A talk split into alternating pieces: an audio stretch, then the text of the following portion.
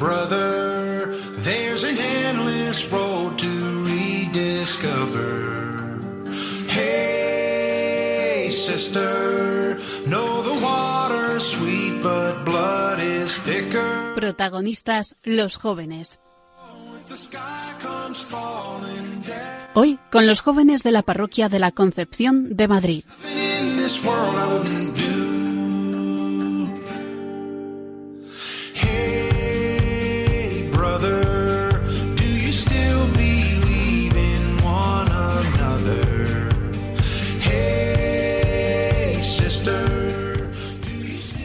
Buenas noches y bienvenidos a esta hora de radio, a esta hora nocturna y a este espacio que es para vosotros, para los jóvenes. Como todos los meses, en concreto los terceros martes de cada mes, de 11 a 12 de la noche, este es tu espacio. Sí, para ti que eres joven o que te sientes joven, porque esto es para gente de todas las edades. Aquí hablamos, ya lo sabes, de temas que te afectan en tu día a día. Nos hacemos las preguntas que tú te haces y nos ponemos en tu piel, en la piel de un joven del siglo XXI que quiere vivir en cristiano. En el programa de hoy nos sumergiremos en el Evangelio, con la reflexión del Padre Napo. También nos visitará Salvador Otamendi, nuestro recomendador, para hacernos una propuesta cinematográfica. Para continuar, Ana Martín nos hablará de una iniciativa de evangelización en el siglo XXI. También se pasará por aquí Concha Scritch, que nos seguirá descubriendo el apasionante mundo de los estudios sobre la mujer. Y para cerrar, Ana Peláez nos hablará de uno de los doce apóstoles. Bueno, como veis tenemos un menú de lo más completo, así que no hay tiempo que perder. Esto es Protagonistas los Jóvenes, un programa que hacemos desde la Parroquia de la Concepción de Madrid. Os saluda en su nombre Jaime Cervera. Comenzamos.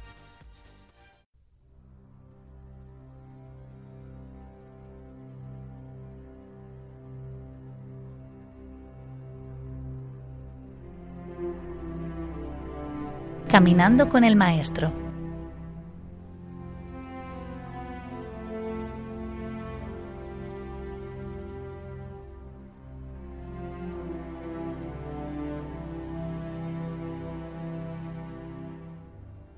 Entraron en Cafarnaún y en cuanto llegó el sábado fue a la sinagoga y se puso a enseñar. Y se quedaron admirados de su enseñanza, porque les enseñaba como quien tiene potestad, y no como los escribas. Se encontraba entonces en la sinagoga un hombre poseído por un espíritu inmundo, que comenzó a gritar, ¿Qué tenemos que ver contigo, Jesús Nazareno? ¿Has venido a perdernos? Sé quién eres, el santo de Dios. Y Jesús le conminó, Cállate y sal de él. Entonces el espíritu impuro, zarandeándolo y dando una gran voz, salió de él, y se quedaron todos estupefactos, de modo que se preguntaban entre ellos, ¿qué es esto? Una enseñanza nueva con potestad. Manda incluso a los espíritus impuros y le obedecen, y su fama corrió pronto por todas partes en toda la región de Galilea. En cuanto salieron de la sinagoga, fueron a la casa de Simón y de Andrés, con Santiago y Juan. La suegra de Simón estaba acostada con fiebre, y enseguida le hablaron de ella. Se acercó, la tomó de la mano y la levantó. Le desapareció la fiebre y ella se puso a servirles.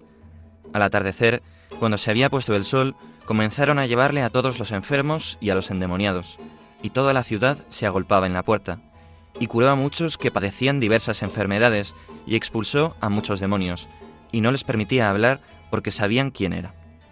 De madrugada, todavía muy oscuro, se levantó, salió y se fue a un lugar solitario, y allí hacía oración. Salió a buscarle Simón y los que estaban con él, y cuando lo encontraron le dijeron, Todos te buscan.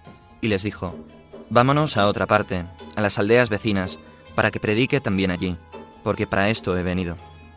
Y pasó por toda Galilea predicando en sus sinagogas y expulsando a los demonios. Y vino hacia él un leproso, que rogándole de rodillas le decía, Si quieres puedes limpiarme. Y compadecido extendió la mano, le tocó y le dijo, Quiero, queda limpio. Y al instante desapareció de él la lepra y quedó limpio. Enseguida le conminó y le despidió. Le dijo, Mira, no digas nada a nadie, pero anda, preséntate al sacerdote y lleva la ofrenda que ordenó Moisés por tu curación, para que les sirva de testimonio. Sin embargo, en cuanto se fue, comenzó a proclamar y a divulgar la noticia, hasta el punto de que ya no podía entrar abiertamente en ninguna ciudad, sino que se quedaba fuera en lugares solitarios, pero acudían a él de todas partes. Los días pasaban sin sentir en la compañía del Maestro.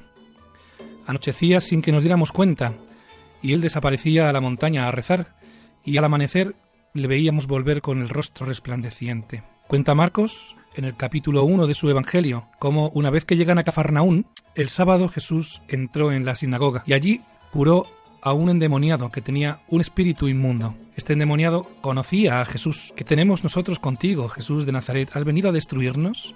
Sé quién eres tú, el santo de Dios. El maestro, sin cruzar una palabra con él, más que mandándole callar, le sacó el demonio a aquel pobre endemoniado de la sinagoga, y acto seguido comenzó la gran liturgia del sábado. Predicaba como quien habla las palabras de Dios una tras otra, salían de sus labios palabras que llegaban a todos los que estábamos allí. Y al final de aquel sábado santo, nuestra pregunta, la pregunta que anidaba nuestro corazón era, ¿pero qué es esto? Una doctrina nueva, expuesta con autoridad. Manda hasta los espíritus inmundos y le obedecen. Habla y hasta nuestro corazón se rinde a sus palabras. Aquel sábado antes de que llegara el atardecer, salimos de la sinagoga con él y fuimos Santiago, Juan a casa de Simón y Andrés. Nada más entrar en casa, se nos avisó de que la suegra de Simón, el que ahora llamamos Pedro, estaba enferma, con unas fiebres. Vimos cómo Jesús se acercó a verla y tomándola de la mano, la levantó.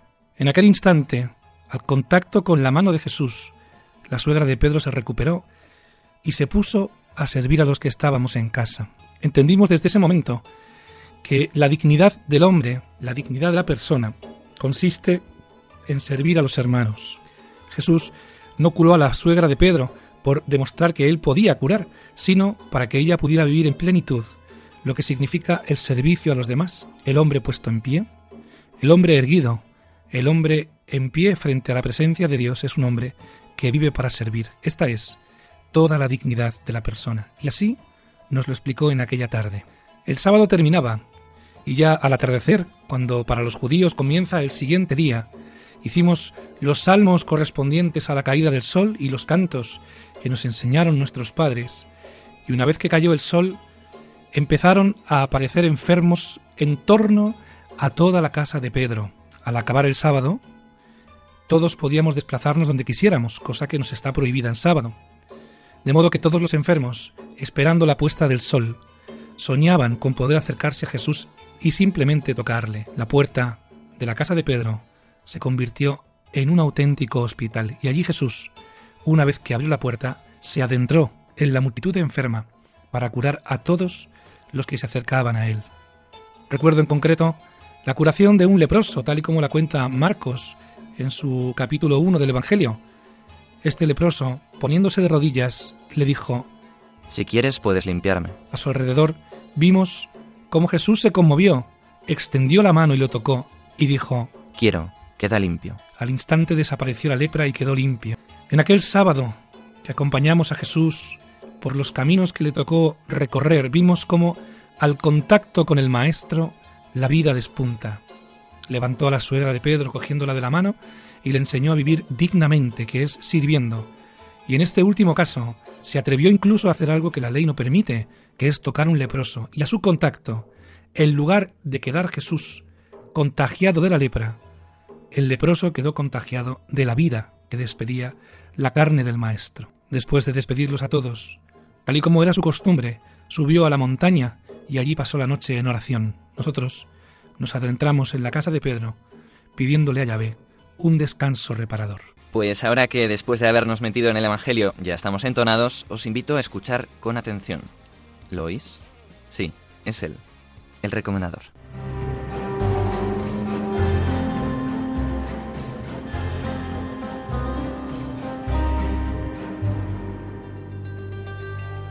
El recomendador.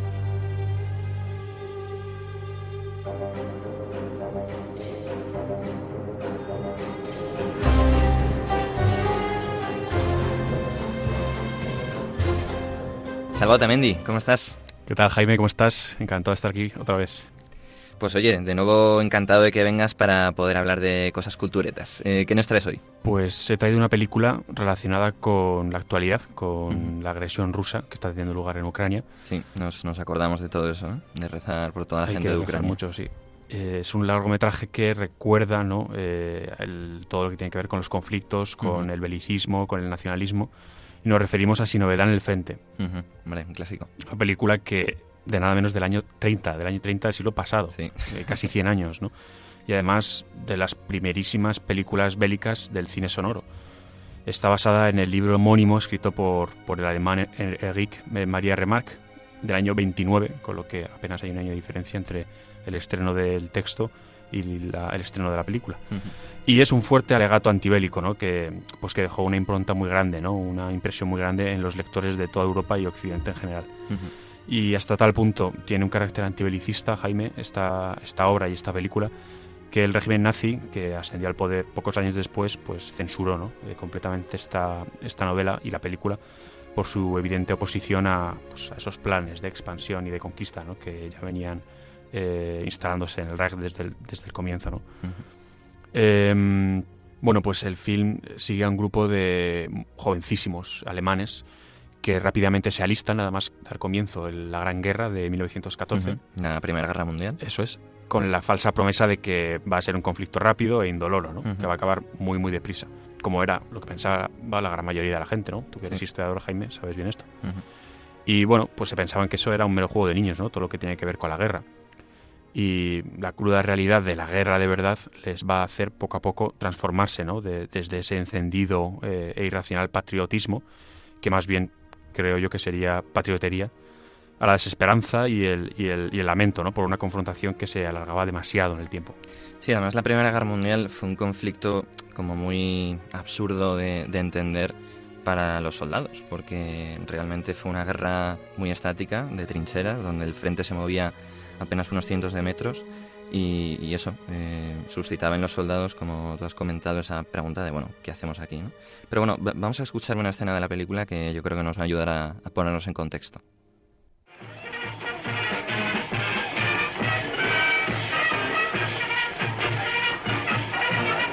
E intentar ayudar al ejército, porque es nuestro país, nuestra patria.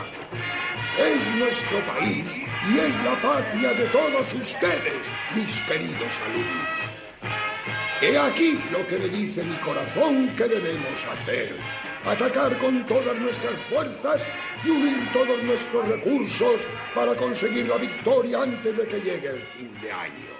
Pues como ves, Jaime, al comienzo de esta película ves que es todo música festiva de los desfiles, eh, la unión ¿no? entre los compañeros de armas, ¿no? esas arengas patrióticas ¿no? de, este, de este profesor a sus alumnos.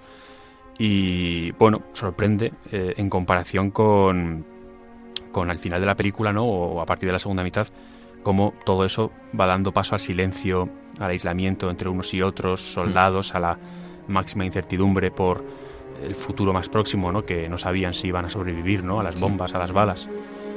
Y llama por eso eh, poderosamente la atención la evolución ¿no? de, de los personajes principales. Si al comienzo del largometraje no había duda alguna sobre la necesidad de acudir ¿no? a- al frente a combatir, pues poco a poco eso mm, va transformándose ¿no? Eh, conforme la guerra se va estancando y los protagonistas ya no tienen tan claro y de hecho comienza a aflorar eh, el peor enemigo del soldado ¿no? y de los oficiales, que es la pérdida de la moral, Mm. cuando empiezan a hacerse estas preguntas de por qué estamos aquí, para qué combatimos. Y de hecho hay una escena especialmente sugerente al respecto que creo que merece escucharla enteramente, ¿no? porque traslada perfectamente esta idea. Pues venga, vamos a escucharla. Los franceses merecen un castigo por empezar la guerra. Todos dicen que ellos no fueron. ¿Y cómo se empieza una guerra? Bueno, un país ofende a otro. ¿Cómo puede ofender un país a otro? ¿Una montaña alemana se pone a insultar a una montaña francesa? Serás idiota. La gente se ofende entre sí. Ah, pues entonces no sé qué hago aquí. No me siento ofendido. Los vagabundos como tú no cuentan. Bien, entonces me voy ahora mismo. ¿Qué cosas dices? ¿Quieres que te fusilen? El Kaiser y yo. El Kaiser y yo pensamos lo mismo de esta guerra. Ninguno la queríamos, así que me voy a casa. Él ya está allí. Alguien la habrá querido. Tal vez los ingleses. No. No quiero matar a ningún inglés. No había visto ninguno hasta que vine. Y supongo que la mayoría tampoco había visto hasta ahora a un alemán. No. Seguro que nadie les preguntó. No. Bueno.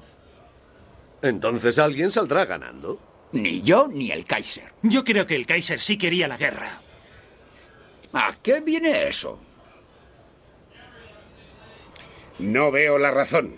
El Kaiser tiene cuanto necesita. Pero no ha tenido ninguna guerra. Todo gran emperador necesita una para hacerse famoso. Así es la historia. Sí, y los generales. Necesitan guerras y los industriales se hacen ricos.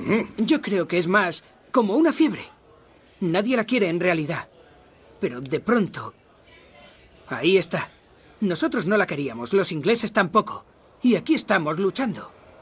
Yo tengo la solución. Cuando se aproximase una guerra, deberíamos acordonar un gran campo. Y vender entradas. Sí. Y al llegar el día, llevar a todos los reyes a sus gabinetes y a sus generales. Ponerlos en el medio en calzoncillos, dejar que se peleasen a porrazo limpio y que ganase el mejor. Vaya. buena idea. En fin, ya ves que la película, eh, creo, Jaime, que merece mucho la pena y especialmente para estos tiempos, ¿no? Que abunda a veces eh, la irracionalidad y... Sí, la verdad es que un- uno desearía que más de uno mm, volviera a esta película y, y sacase alguna lección. En fin, eh, acabamos haciendo otra vez referencia a la guerra en Ucrania para que termine lo antes posible y, bueno, y rezamos para que así sea. Muy bien, Jaime. Pues nada, nos vemos en la próxima. Eso es, hasta el mes que viene, Salva.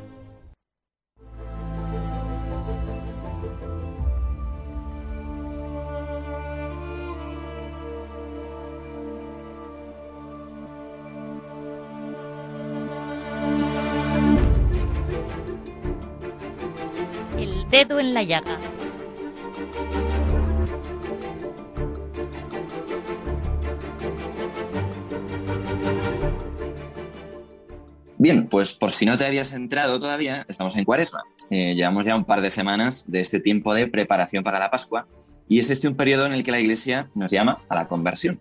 Eh, claro, esto en la mayor parte de los casos, pues lo que supone es volver a fijar nuestra mirada en Dios, por así decirlo. ¿no? Supone, pues, recordar ese encuentro que una vez tuvimos con Cristo. Es, por tanto, digamos, una de las muchas pequeñas conversiones que vamos a tener a lo largo de la vida. Pero hay otro tipo de conversiones, conversiones donde el salto es mayor, conversiones que nos cambian la vida. Y esta noche, para ayudarnos a todos a inspirarnos en nuestra conversión personal, digamos, a pequeña escala, vamos a hablar de una de esas conversiones un poco más profundas. Y para ello saludo ya a Pietro Ditano, que va a contarnos su historia. Pues, buenas noches, Pietro. ¿Qué tal, Jaime? Encantado de estar aquí. Encantado de que estés con nosotros. Bueno, Pietro, para que nuestros oyentes te conozcan un poco, eh, cuéntanos algo sobre ti. Eh, ¿Qué edad tienes? ¿A qué te dedicas? No sé, un poco sobre tu vida actual.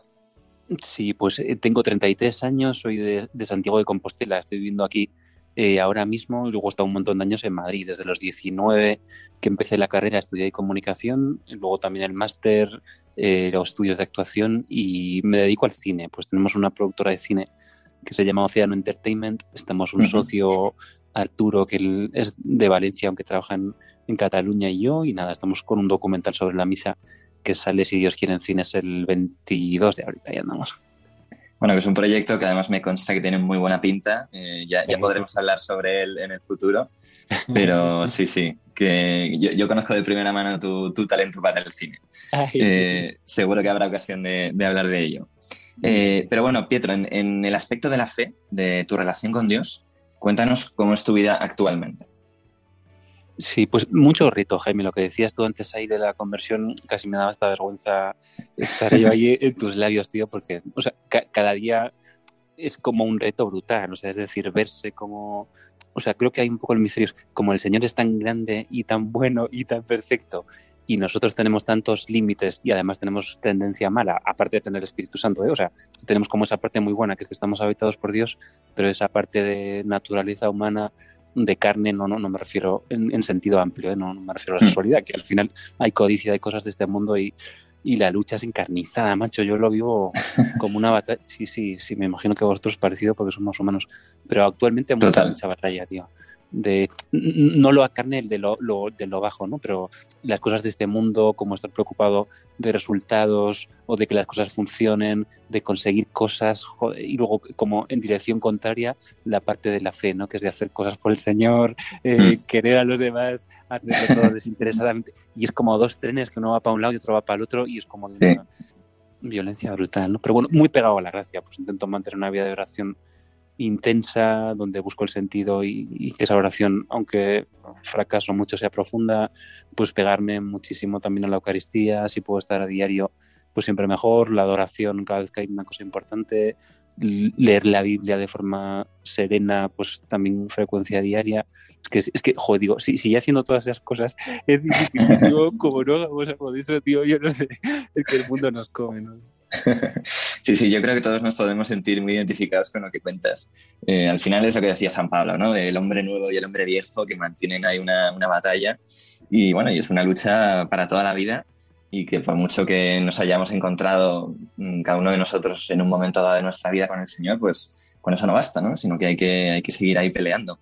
Eh, pero bueno, Pietro, eh, hemos empezado, digamos, por el final de tu historia para, para que te conociéramos un poco. Ahora vamos al principio. cuéntanos oye, el papel que Dios tenía eh, pues en tu infancia, en tu adolescencia, eh, si, Dios estaba presente en tu familia, no sé.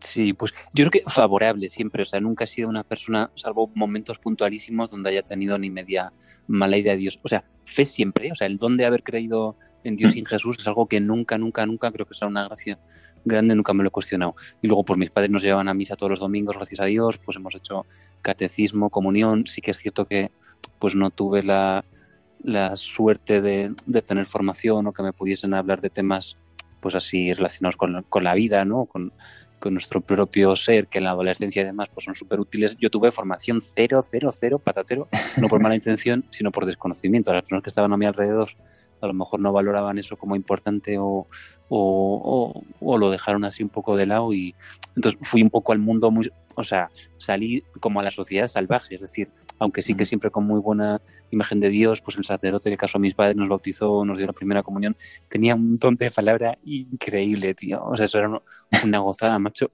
hasta quien, quien, quien no fuese muy simpatizante, pero te metías en la iglesia, el hombre cerraba los ojos durante toda la homilía, apoyaba las manos eh, los brazos en el ambón, se ponía a hablar, tío, y era como 20 minutos hablando con una dulzura increíble. El hombre con los ojos cerrados, que estaba la iglesia llenísima y además a la noche, o sea, sí, sí, sí, lo recuerdo como una, ya era una caricia para el alma, aunque yo estuviese por caminos del mundo por, por ignorancia principalmente, pero ir ahí el domingo y escuchar a aquella persona hablar, pues, pues ahora lo valoro mucho porque no lo encuentro. ahora, pues, sí, sí, falleció el sacerdote Don Miguel, se llamaba, en paz descanse y claro, o sea, no, no, es común encontrarse con algo así, entonces pues, mm. eh, pues se echa en falta Jope. Entonces, eso, con, mucha gracia de Dios en el sentido, pues imagínate toda la vida los domingos con un hombre con un don de palabra impresionante predicando ahí el amor de Dios, pues me imagino que eso sembró mucho, aunque nunca seguro. lo pensado. Seguro, seguro que sí. Eh, bueno, Pietro, eh, llegamos a un momento importante de tu vida y es que, bueno, tú estudias la carrera y empiezas los primeros pasos en el mundo de, eh, bueno, de ser modelo, ¿no? Entonces, cuéntanos un poco mm, cómo llegaste hasta allí y cómo era esa vida. Sí, pues yo creo que un poco por la, o sea, no sé si, si decir, igual es un atrevimiento decir en todos, pero sí que hay ese, por lo menos en mí hasta el día de hoy, tengo que luchar por, por ordenarlo como, como ese deseo de ser especial o ese deseo de destacar en algo o ese deseo de ser el mejor en algo, como esa, sí, sí, o sea, lo veo como una necesidad psicológica o emocional tremenda que está ahí y a veces pues no la llamamos por su nombre, ¿no? Pero puede ser por carencias o por cada uno, cada alma es un misterio y siempre sí que he sentido ahí como esa necesidad de hacer algo notorio, ¿sabes? Como hasta el día de hoy siento como eso dentro de mí que necesito ordenarlo mucho en Dios. Y lo de la moda, pues cómo se presenta, pues imagínate con 18, 19 años que no has hecho ni media, entre comillas, me refiero, pues estás en bachiller matándote ahí contra selectividad, sobreviviendo a, a, todo eso y entonces se presenta una oportunidad de oro de decir, bajamos el nivel de dificultad, subimos el nivel de resultado de éxito. Pumba, entonces para mí fue, venga, salto por la ventana en el sentido de que era, era muy jugoso, ¿no? Y entonces, pues ahí efectivamente te da un poco de fama, te da un poquito más de éxito, algo de dinero, tal. Y entonces, para mí era como el camino. O sea, no quería saber nada de lo que supusiese sacrificio. No sé, es que ahí un poco. Creo que la vida adolescente es durísima, macho, porque estás como obligado a hacer una serie de cosas de las cuales no has elegido prácticamente nada. Sí. tienes que comer. Y si se presenta una oportunidad como de, de libertad, es que luego la gente se desafora por la noche, yo creo, por esa que también educar en humildad, pero creo que esa, o sea, digo, gracias a Dios nosotros a día de hoy tenemos cierto margen de maniobra de decir, pues mira, más o menos quiero orientarme a esto, o voy a eh, hacer esto o lo otro, pero es que un adolescente no, o sea, como mucho elige el tipo de bachiller y si hace formación profesional o si hace eh, estudios hasta el final, pero es que el nivel de, de sumisión es total y yo pues me imagino que en cuanto tuve la oportunidad de, de salir de esa, de esa jaula, pues la moda fue mi vía de escape. Y entonces, pues lo chulo fue que me, me, permitió viajar, pues también me llenó un poco la cabeza de pájaros, dejar estudios, empecé a tocar otras espiritualidades así un poco más orientales o más modernas, me permitió probarlas y vivir el fracaso de esas espiritualidades en primera carne. Claro, eso luego me catapultó hacia el Señor. Pero bueno, tuve suerte de poder estar en agencias importantes en los mejores países. Pero bueno, también tuve la contrapartida de fracasar como modelo, en el sentido de que yo quería entrar en un nivel ya de primera fila y poder dedicarme a eso y ganar mucho dinero y me daba para vivir, pero no, no entré como en la liga, en la Champions de la boda y entonces también vale. que me, sí, yo creo que me, no sé si me curtió, me, también me desencantó en parte, me, me, animó a volver a mis estudios y me hizo sentar la cabeza, ¿no? Porque cuando, cuando te la pegas, yo que sé, pues luego conozco gente que se la pegó al principio, siguieron y después sí lograron hacer buenas carreras, pero yo ahí me achanté un poco con el rabo entre las piernas y dije, mejor vuelvo a estudiar algo que me va a con algo un poco más de... Sí, sobre todo la moda, tío, perdón este inciso, ya, ya pasamos, era muy frustrante, Jaime, porque eh, no te permitía la oportunidad de mostrar nada. Es decir, tú, pues tú eres como casi tu facha o las fotos que sacas en tu cara, perdón, en el, y, las fotos que llevas, llevamos un book, que en aquel momento era como si fuese un álbum con tus fotos que tienes de moda y tal, y luego eh, pues eras tú. Entonces te composite, que son como unas cartas, unas tarjetas donde sale tu foto y por delante y nombre y tres o cuatro datos más, pero es que eso era todo lo que veían de ti. Tú te metías en un sitio donde te evaluaban por ese álbum de fotos tuyo y por esa primera impresión que les dabas ahí. Entonces era hiper frustrante porque humanamente tu nivel de desarrollo era eh, bajo cero. Y entonces la frustración de ser rechazado, pues a veces también el menor de los casos, ¿eh? cualquier modelo es rechazado eh, 90 veces para que te elijan 10 o y 10 igual es cero. O sea, eso es el mundo de la moda en común. Y entonces esa frustración de no poder hacer nada, de no tener como ninguna posibilidad de demostrar que eras capaz de hacer algo, era de una frustración suprema. Y entonces luego ahí decidí ponerme a estudiar actuación, que es que me gustaba y decía, bueno, por lo menos ahí eh, puedo demostrar que soy capaz de hacer algo. Y entonces como que humanamente, sí, sí, quieras que no, ya me daba como una, o sea, más sentido de dignidad humana, ¿no? De por lo menos puedo desarrollar una profesión, pero la moda es hiper cruel porque de verdad que te es hiper o sea, pues luego hay gente maravillosa, pero en general es tan tan reduccionista que como persona te sientes que estás ahí al 1% de tu ser, ¿no? Y pues también eso es muy duro. Oye, Pietro, ¿y, cómo aparece Dios en toda esta historia? ¿Cómo es ese proceso, por así decirlo, de redescubrimiento de la fe? Sí, pues yo creo que a través del dolor, macho. Mucha gente tiene esta experiencia de que los, momentos de dolor son los que me precipitaron hacia la espiritualidad en general. ¿eh? Pues pequeñas depresiones cuando me mudo a Madrid, no sé qué día se me juntó ahí un desamor con 19 años. Y ahí en esos, sí, sí, en esos momentos que el corazón está herido, como que la sed se agudiza y entonces necesitas respuestas, necesitas buscar. Y ahí pues empecé al principio con estas espiritualidades. Nunca dejé la misa de los domingos, ¿eh? salvo en la época budista que estaba así un poco más perdido, que iba al templo budista en vez de bueno, no un templo Shaolin, lo digo siempre de broma, sino un lugar donde se hacían pues, los mantras y estas cuestiones. Pero, pero era cojonudo porque cada vez que tenía un dolor agudo, como que necesitaba buscar.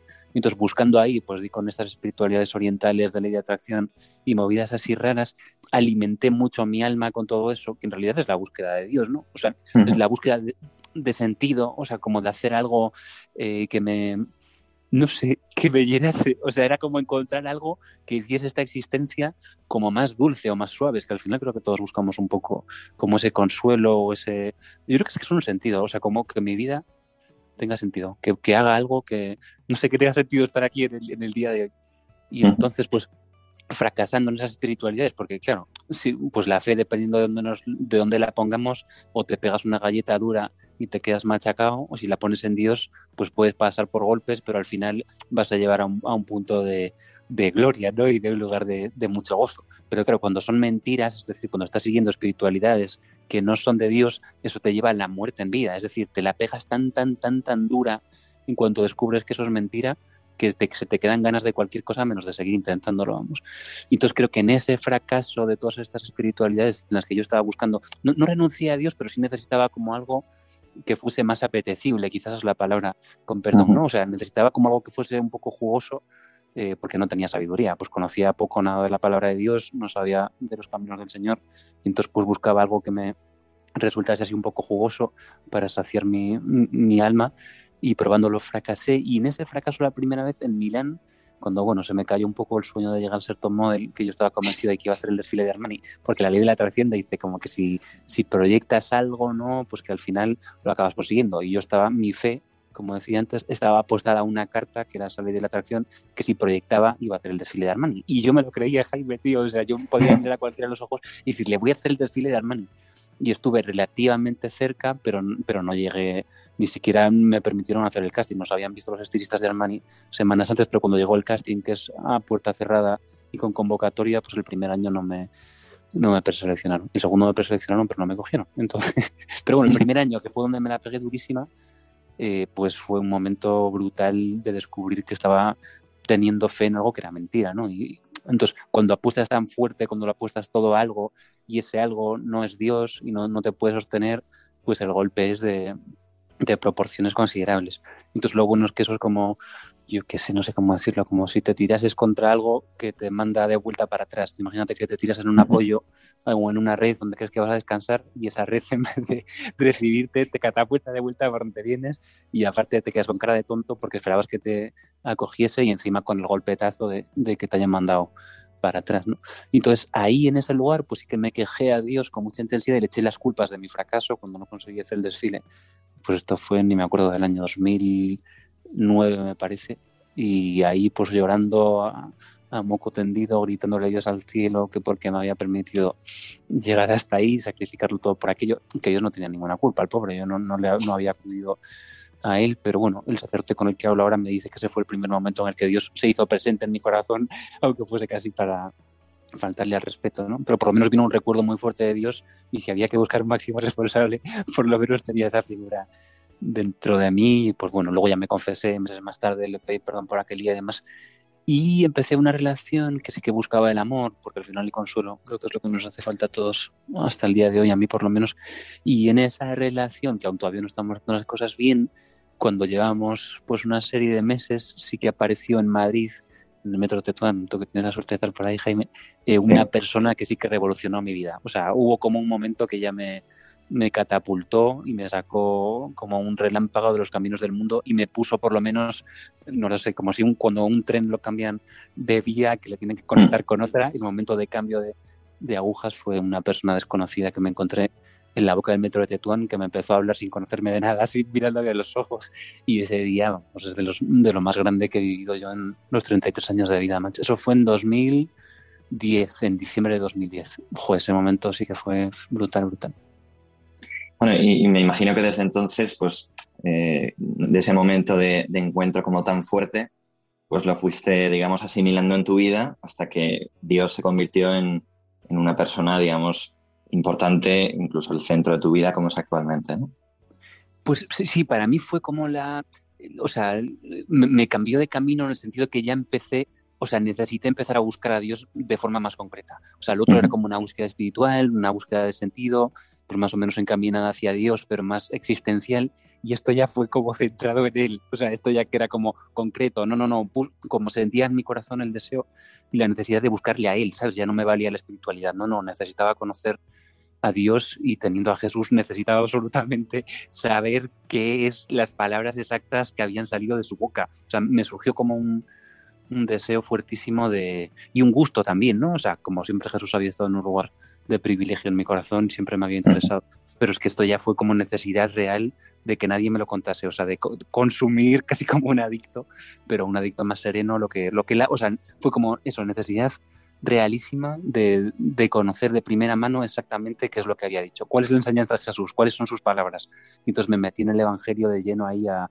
O sea, no es que me lo comiese de golpe ni del tirón, sino que día a día como que fui saboreando, o sea, noche tras noche vivía solo en Carabanchel, en un barrio malo de Madrid, y, pues en mi, lectura nocturna antes de dormir, pues me iba al Evangelio y lo saboreaba y lo gozaba, Jaime. Tú que sabes de, de gozar de la vida, tío. pues, me, lo, me, lo, me lo gozaba, me lo gozaba. O sea, me leía ahí el Evangelio y leía un parrafito pequeño, ¿sabes? Pero como, era un gusto, pero profundísimo. O sea, de verdad se me empezaba como, no a dibujar, sino a, a aclarar, como si un personaje, no lo sé. O sea, como se me iba haciendo cada vez más, no sé si, no de carne y hueso, no, como si se me fuese desvelando. O sea, es como si hasta ese día en mi vida Jesús hubiese estado ahí, pero detrás de un telón o de un velo, y ese momento era como que ya empezaba a quitar el velo y empezaba a ver lo que había ahí, ¿no?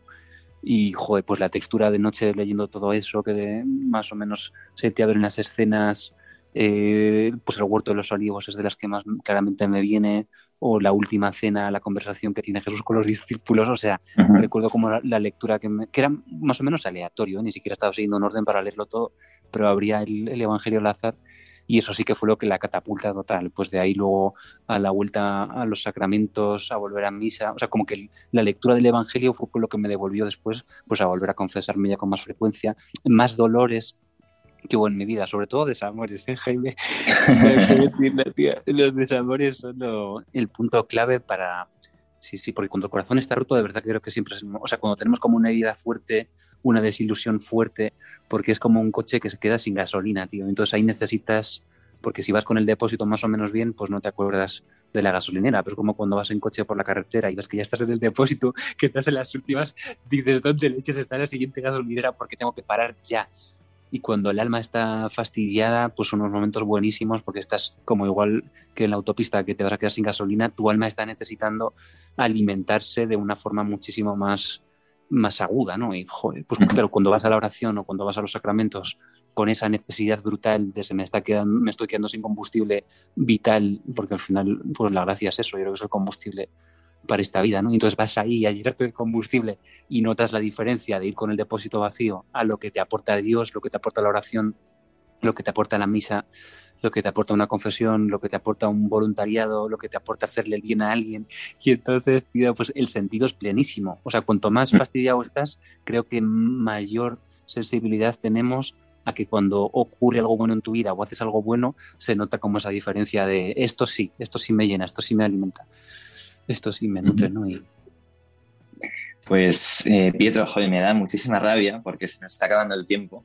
Eh, la verdad es que podríamos estar aquí, eh, son las once y pico de la noche ahora mismo, pero podríamos estar, bueno, eh, alargando toda la madrugada, pero eso, nos estamos quedando sin tiempo. Te quiero agradecer muchísimo el testimonio que has compartido hoy con nosotros. Estoy convencido de que a nosotros aquí en el estudio y a nuestros oyentes nos va a servir a todos mucho.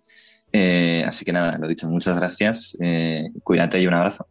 Venga, nada, gracias a vosotros, Jaime. Ojalá que ayude, que estamos todos aquí en la misma, que la lucha es dura para todos y mucho, mucho ánimo a todo el mundo. Un abrazo grande. Venga, un abrazo. Adiós. Gracias.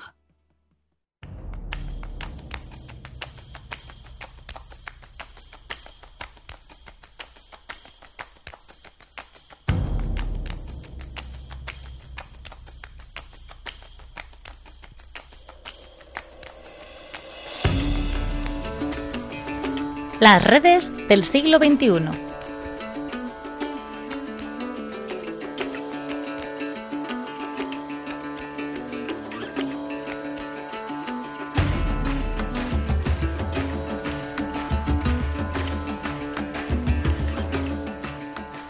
Bueno, pues como siempre, a esta hora de la noche nos vamos de pesca. Ana Martín, ¿qué tal? Jaime, ¿cómo estamos? Pues muy bien. A ver, eh, ahora que estamos metidos ya de lleno en la cuaresma, cuéntanos qué nos traes hoy que nos sirva para estos días. Ay, la cuaresma. A veces parece que nos desinfla un poco solo ir mencionar esta época litúrgica, ¿verdad? un poco, un poco. Pero bueno, hay que mirar a lo que viene después. sí, tú lo has dicho. Aunque pueda abocarnos de primeras una época un poco triste, es verdad que son semanas como ocasión perfecta para profundizar y meditar en la vida de Jesús. Sin duda. Eh, oye, ¿y lo que nos traes hoy eh, nos puede ayudar un poco para esto? Uy, seguro que sí. La iniciativa de hoy es una que está teniendo una repercusión espectacular. Bueno, sin irnos más lejos, la música de inicio de esta sección del programa y de otras secciones del programa es de ahí. Hombre, de Chosen, ¿qué me dices? La mismísima serie. Qué bueno. Oye, ya era hora de que hablásemos de este proyecto aquí en Protagonistas los Jóvenes, ¿eh? Totalmente. Y bueno, lejos de pretender usurparle el puesto a nuestro querido recomendador Salvador Tamendi, no he podido evitar traérmela a esta sección. Muy bien, muy bien. Porque está claro que The Chosen es un medio de evangelización actual muy potente. Sin duda ninguna. Es que es muy buena, ¿eh, Jaime, de verdad. Yo Es hacía tiempo que no me enganchaba tanto a una serie. Sí, sí, totalmente. A mí me pasó lo mismo cuando la vi y bueno, ya la he visto dos veces, de hecho, para que veas. me llevas ventaja. Pero bueno, venga, cuéntanos un poco para todos los oyentes que, que aún no la conozcan y que no sepan de qué va todo esto. Bueno, básicamente es una serie sobre la vida de Jesús que ofrece una narración desde el punto de vista de las personas que le rodean, que son los elegidos, de ahí el título, y el guion fusiona pasajes del Evangelio con otros ficticios. Vale. Este punto es importante para recalcar que no es una libre interpretación de las escrituras. De hecho, para garantizar la fidelidad a los evangelios y al contexto histórico, la serie cuenta con asesoramiento por parte de un sacerdote católico, de un pastor protestante y de un rabino. Vamos, que esta versión novelada del Evangelio, por así decirlo, está sólidamente fundamentada, ¿no? Sí, sí, exacto. Dallas Jenkins, que es el director, dice que lo que quieren es sencillamente acercar la Biblia a los espectadores sin interpretar ni crear nada nuevo. Pero es gracioso, ¿verdad? Porque aun sabiendo cómo empieza y cómo acaba esta historia, en la que difícilmente se puede hacer de spoiler, Sí. consiguen mantener eh, la expectación en cada capítulo de una manera impresionante, ¿verdad? Totalmente, está súper bien construida. Sí, sí, a mí personalmente me encanta la forma en la que queda plasmada la humanidad de Jesús. Mm. Es que se aprecia súper bien en distintos momentos a lo largo de la serie. Por ejemplo, en escenas en las que Jesús bromea con, con los discípulos, en otras en las que se lo está pasando pipa, como en las bodas de Cana, o en otras en las que corrige más seriamente, por no decir que echa una buena bronca a sus apóstoles cuando se lo merecen, o otras más emotivas, como en las que obra milagros. Sí, sí, me estoy acordando de lo de las bodas de Cana, ese momento en el que bailan con el apóstol Andrés, es buenísimo. Es brutal. Eh, no, no, yo tengo unas ganas tremendas de que saquen la tercera temporada. Sí, yo también, pero bueno, por el momento podemos hacer repasos de las dos que tenemos y como decíamos antes, además, nos pueden venir muy bien en Cuaresma para ponernos en contexto de acercamiento a la vida de Jesús. Que por cierto, estas temporadas están disponibles en la página web y en la aplicación para móvil de Chosen. Sí, que vamos a explicarlo bien. Esta serie no está en ninguna plataforma, pues de Netflix o ninguna de estas, sino que tiene su propia plataforma. O sea, uno va a la, a la aplicación pues de, de Android o de Apple, lo que sea, busca The Chosen y ahí tiene su es. propia plataforma y ahí mismo puede verla. Eso es. Además, este proyecto está saliendo adelante solo a través de financiación colectiva, lo que hace que sea gratuita, que es un puntazo. Y es alucinante, la verdad, porque la generosidad de la gente está permitiendo que esta serie, eh, que como decimos es gratuita para todos, consiga una calidad de guion y de escenario que nada tiene que envidiar a, envidiar a las grandes productoras, al menos en mi opinión. Totalmente, sí. O sea, lo que van haciendo es que a medida que van recaudando, pues van grabando la serie. Eso es. Y como sabes, Jaime, su idea es hacer siete temporadas. Ya llevan financiadas completamente tres. Y ahora la tercera creo que ponía que la sacarían en primavera 2022, pero no sé fecha exacta. no- creo que no está publicada. Sí, todavía no es oficial, pero No bueno, es oficial, eh, eso. dicen las malas lenguas que, que por ahí van los tiros, sí. Nada, crucemos los dedos. Y bueno, esperemos que sigan, porque no cabe duda de que es una serie que llega a muchísima gente. Mira, el otro día cuando me metí en la aplicación, y fue hace unos cuantos días, ponía que llevaban algo así como 370 millones de vistas. Casi nada, casi nada. Total. Pues Ana Martín, muchas gracias por darnos a conocer esta serie, que bueno, sin duda es una de las redes top de este siglo XXI. Totalmente. Gracias a ti, Jaime. Hasta la próxima. Venga, hasta el mes que viene.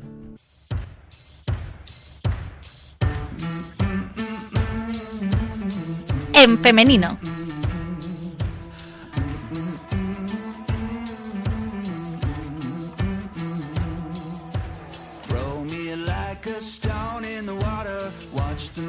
Rise up. Dress me like a lamb for the slaughter, pour me in your cup. Known we'd bring trouble, trouble gonna find you here. Trouble. Pues como siempre a esta hora de la noche seguimos hablando esta vez sobre el apasionante mundo de la mujer, aprovechando además que el martes pasado fue 8M, el Día de la Mujer. Y para eso, como siempre, tenemos a Concha Scritch. ¿Cómo estás, Concha? Muy bien, Jaime, dispuesta a descubrir más sobre las mujeres. Dispuestos todos. Eh, ¿Con qué nos sorprendes hoy? Pues hoy vamos a inaugurar el tema de la mujer en la Iglesia. Ujú. Hoy diremos acciones concretas en las que las mujeres han participado en la historia de la Iglesia. Bueno, bueno, esto promete. Eso espero. Pues nada, Concha, eh, supongo que empezaremos por qué actitud tuvo el Señor hacia las mujeres, ¿no? es el comienzo que se ha de tener, desde luego. En los evangelios vemos que Jesús se dirige a varias mujeres con comprensión, pues como la viuda de Naim, exigencia, como la samaritana, o contando con ellas para realizar sus proyectos. María, su madre, pues adelanta su manifestación, como el Señor en las bodas de Caná. La samaritana proclama la verdad de Cristo y logra la conversión de muchos. María Magdalena cumple con el encargo de avisar a los discípulos de su resurrección y muchos más. Hombre, de aquí la que más destaca es su madre, claramente. Sí, pero a ella le dedicaremos un programa propio, que Vale. su visión de corredentora y en general todo lo que nos enseña merece ser resaltado aparte. Sí, sí, merece un programa aparte. Eh, oye, pues no me adelanto entonces, cuéntanos eh, cómo se tradujo esta manera de hacer de Jesús en los primeros años del cristianismo. La consideración que hemos dicho que Jesús tuvo con las mujeres fue darles visibilidad. Un ejemplo fue en el tratamiento del matrimonio. Cristo, al hablar del matrimonio con una sola mujer y de serle siempre fiel, desanimó a los que le escuchaban que terminaron pensando que no traía cuenta casarse. Pero se tradujo en una consideración hacia la mujer en la que se le daba relevancia a la construcción del hogar, no ya solo al varón. Bueno, cierto, pero ¿qué pasa con las que no están casadas? Pues al abrir también un camino de unión con Dios mediante el celibato, las vírgenes y las viudas dejaron de tener ese estigma social. Las vírgenes que quisieran mantener su celibato en razón de su vocación religiosa fueron defendidas y las viudas eran atendidas por la comunidad cristiana y colaboraban con la evangelización y en labores sociales. Muy interesante. Y bueno, además hay muchos ejemplos de mujeres conscientes de esta libertad que Cristo vino a traer, ¿no? Sí, hay muchos en los Hechos de los Apóstoles y las cartas de San Pablo, San Pedro. tal. Eh, pues está Tabita, María, Madre Juan Marcos, Loida, la abuela de, Ti- de Timoteo, Prisca, María Junia, Julia, Claudia y otras muchas de Roma. Y luego en Macedonia está Calidia, que era una empresaria que se convirtió, abrió a Pablo su casa en las puertas de Europa y es que, eh, bueno, en realidad son muchas mujeres las que ayudan a la evangelización, pero Lidia destaca sobre todo. Vale. Bueno, y, y también podemos encontrar mujeres entre los primeros mártires, ¿verdad? Sí, y como todos los mártires, dieron un ejemplo decisivo a muchas personas en prisión y en los tribunales. Encontramos nombres en el siglo II como Blandina de León, Sinforosa y Cecilia, o en el siglo III, Águeda de Sicilia o Felicidad y Perpetua de Cartago. Estas dos últimas eran esclava y dueña, ambas cristianas, lo cual era un testimonio totalmente nuevo y provocó muchas conversiones. Con todos estos ejemplos, ya solo en los inicios del cristianismo, podemos decir entonces que el cristianismo introduce a las mujeres en la historia, de alguna forma, eh, pues al desarrollarse la fe cristiana y que ellas mismas tenían un gran celo por difundirla. Así es, Jaime. Esta primera actividad, junto con la educación cristiana que se animaba a hacer desde los hogares, ya hizo que el cristianismo fuera la religión dominante desde el siglo IV en el Imperio Romano. Oye, Concha, ¿y qué otros roles, además de mártires y colaboradoras de los apóstoles, podemos encontrar en las mujeres cristianas? Un rol significativo fue el de las mujeres principales, que eran esposas o familiares de los gobernantes que tuvieron una influencia decisiva en su conversión. Por ejemplo. Pues, por ejemplo, Santa Elena, madre del emperador Constantino, y otras muchas, como Clotilde de Francia, Ingunda de España, Berta de Kent, Erudiges de Polonia, Sarolta de Hungría, y muchas otras princesas y reinas católicas lombardas. Pero bueno, estas mujeres principales no solo contribuyeron a la expansión del cristianismo desde la familia, ¿Vale? ¿Y desde qué otros ámbitos? Pues encontramos también nobles que inauguraban monasterios, como Paula y compañeras, que siguen a San Jerónimo a Tierra Santa y fundan el primer monasterio femenino de Belén en el siglo IV. También hubo mujeres que ayudaron a San Bonifacio en la evangelización de Alemania, o a otros monjes y misioneros, pues como Tecla en Francia o Churitrud en Baviera. Vale.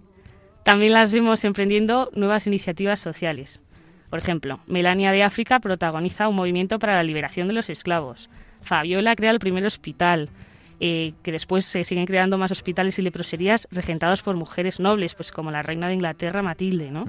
Y además esta dedicación al enfermo hizo que buscaran una profesionalización de la medicina y Trótula o Geldivis pues fueron- eran buenos ejemplos de ello, ¿no? Bueno, mm, casi nada todo esto que nos cuentas, ¿eh?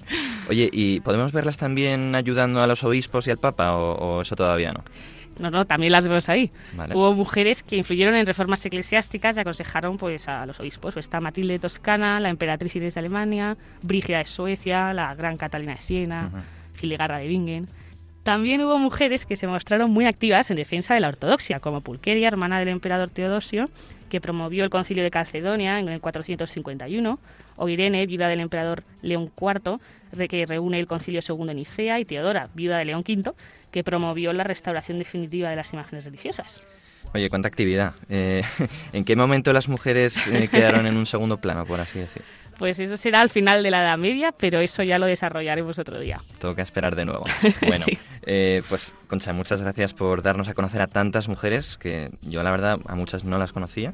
Eh, mujeres que trabajaron por la iglesia y que, bueno, ayudaron a que el cristianismo sea lo que soy. De nada, Jaime. Hasta la próxima. Venga, hasta el mes que viene.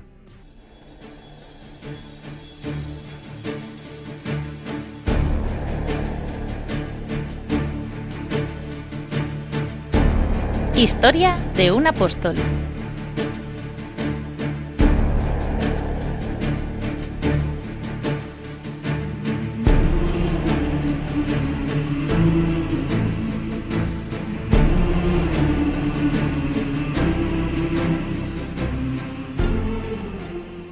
Bueno, pues en este punto del programa vamos a hablar de uno de los doce apóstoles. Y para ello contamos, como siempre, con Ana Peláez. ¿Cómo estás, Ana? Hola, Jaime. ¿Cómo estás? Pues muy bien. Eh, ¿A qué apóstol nos traes hoy? Pues mira, hoy os traigo a Santiago el Menor. No confundir con Santiago el Mayor, del que ya hablamos hace un par de programas, ¿no? Exacto. Este es el llamado Santiago el Menor, o también Santiago el de Alfeo, porque era el hijo de Alfeo, y de María de Cleofás. Y ella es una de las mujeres que siguen a Jesús y que aparece en el Evangelio de San Juan al pie de la cruz. Bueno, y también hay otro pasaje del Evangelio en el que se menciona a la madre de Santiago el Menor, ¿no? Sí, en el que dice, había también unas mujeres mirando desde lejos, entre las que estaban María Magdalena y María, la madre de Santiago el Menor y de José, y Salomé, que le seguían y le servían cuando estaba en Galilea. Y en otro lado dice, ¿no es este el artesano, el hijo de María y hermano de Santiago y de José y de Judas y Simón? De lo que se entiende que este Santiago del que habla eh, con su hermano José debe ser Santiago el Menor y por tanto primo de Jesús. Se cree que del lado de San José, siendo este hermano de Alfeo, aunque no está muy claro esto. Sí, porque según el Evangelio de San Juan, las mujeres que están al pie de la cruz son la madre de Jesús y la hermana de su madre, María de Cleofás y María Magdalena, ¿no? Sí, pero bueno, podría ser que fuera la cuñada de la Virgen y aún así la llamaran hermana de ella, o sea... O quizás Santiago fuera primo por el lado de María, no, no se sabe. Sí, no, el tema de los parentescos da para bastante. Sí, sí, sí, hay que, eso hay que preguntarlo cuando lleguemos al cielo. Cierto, eh, qué, qué larga se nos está haciendo esa espera, ¿eh? Sí, sí. Bueno, volviendo a Santiago el Menor, ¿sabías que la carta que aparece en la Biblia escrita por un Santiago se le atribuye a Santiago el Menor? Ah, sí. Uy, pues mira, mm, no sé por qué, siempre había pensado que era Santiago el Mayor. Sí, ¿verdad? Yo también lo pensaba, pero no. Eh, pues sí, de ahí podemos sacar muchas cosas sobre la personalidad de Santiago el Menor. Por ejemplo, yo leyéndola veo que este Santiago es un hombre muy práctico. O sea, su carta es brutal. Deberíais, vamos, leerla todos los oyentes que, que, la estén, que estén escuchando esto. Muy directa al grano y con ejemplos que se entienden súper bien. La estuvimos leyendo antes de empezar la cuaresma, en las lecturas de misa diaria. No sé si Vale. te acuerdas. Sí, algo, algo me suena. Te voy a citar un trocillo para que a nuestros oyentes les pique la curiosidad y la lean. Venga. Dice, ¿de qué sirve, hermanos míos, que uno diga tener fe si no tiene obras? ¿Acaso la fe podrá salvarle? Si un hermano o una hermana están desnudos y carecen del sustento cotidiano, y alguno de vosotros les dice, id en paz, calentaos y saciaos, pero no le dais lo necesario para el cuerpo, ¿de qué sirve? Así también la fe, si no va acompañada de obras, está realmente muerta. Pero alguno podrá decir, tú tienes fe y yo tengo obras, muéstrame tu fe sin obras y yo por mis obras te mostraré la fe. ¿Tú crees que hay un solo Dios? Haces bien, pero también los demonios lo creen y se estremecen. Casi nada. sí, está, está clarísimo. Es un, es un poco trabalenguas el fragmento, pero bueno, viene a decir oye, que, obras son amores sí. y no buenas Sí, razones, sí, sí. ¿no? Y aquí creer está muy bien, pero sin las obras no. Es. Pues mira, podemos pedir a Dios, por intercesión de Santiago el Menor, que nos ayude a mostrar nuestra fe con obras y a que nuestras obras muestren nuestra fe. Esto de, de- de lo que rebosa el corazón habla la boca, ¿no? Exacto, eso es. Y bueno, ahora concluyendo ya el programa, Jaime, ya sabes lo que toca, ¿no? Mucho me temo que sí. A ver, cuenta. Pues mira, ya, ya no me quedan chistes de las apóstoles, Vale. pero este es de Jaimito, que como sabes es Santiago también, Sí, así que no, sí. lo podemos meter aquí. Ah, Un poco con calzador, pero sí, sí. un poquito. pero- Dice, le dice la profesora a Jaimito, Jaimito, ¿cómo murió Goliat? Jaimito se pone muy contento porque por, por una vez se la sabe y responde, atropellado por una moto. No, hombre, no, con una onda. Jo, Vale. profe, no sabía que había que decir la marca. Bueno, este, este te lo paso, este te lo paso. Es un poco menos malo de, de lo que sueles De traer. sí. En fin, por lo menos tenía una referencia bíblica, aunque no fuera de los apóstoles. sí, chiste cristiano base. Sí, sí, sí. Bueno, Ana, pues nada, muchas gracias por haber estado con nosotros, por habernos traído a otro de los 12 y nos vemos el mes que viene. Eso es, hasta el mes que viene. Venga. Chao. Pues en este momento, al filo de la medianoche, tenemos que ir cerrando este programa de protagonistas los jóvenes. Quiero darles las gracias a todos nuestros colaboradores y, por supuesto, a Pablo Jaén, que está a los mandos en la cabina de edición. Os recuerdo también el mail del programa, al que podéis escribir con cualquier duda o aportación. Es protagonistas los jóvenes 2 arroba radiomaria.es. Protagonistas los jóvenes 2 arroba radiomaria.es. Y además, eh, no os olvidéis de que podéis volver a escuchar este programa en formato podcast, bien en la web de Radio María, radiomaria.es, o también en Spotify. Bien, pues os ha hablado Jaime Cervera en nombre de los jóvenes de la Parroquia de la Concepción de Madrid. Esto ha sido tu programa, aquel en el que tú eres el protagonista. Nos vemos el tercer martes del mes que viene. Gracias a Radio María por acogernos, gracias a ti por escucharnos. Adiós.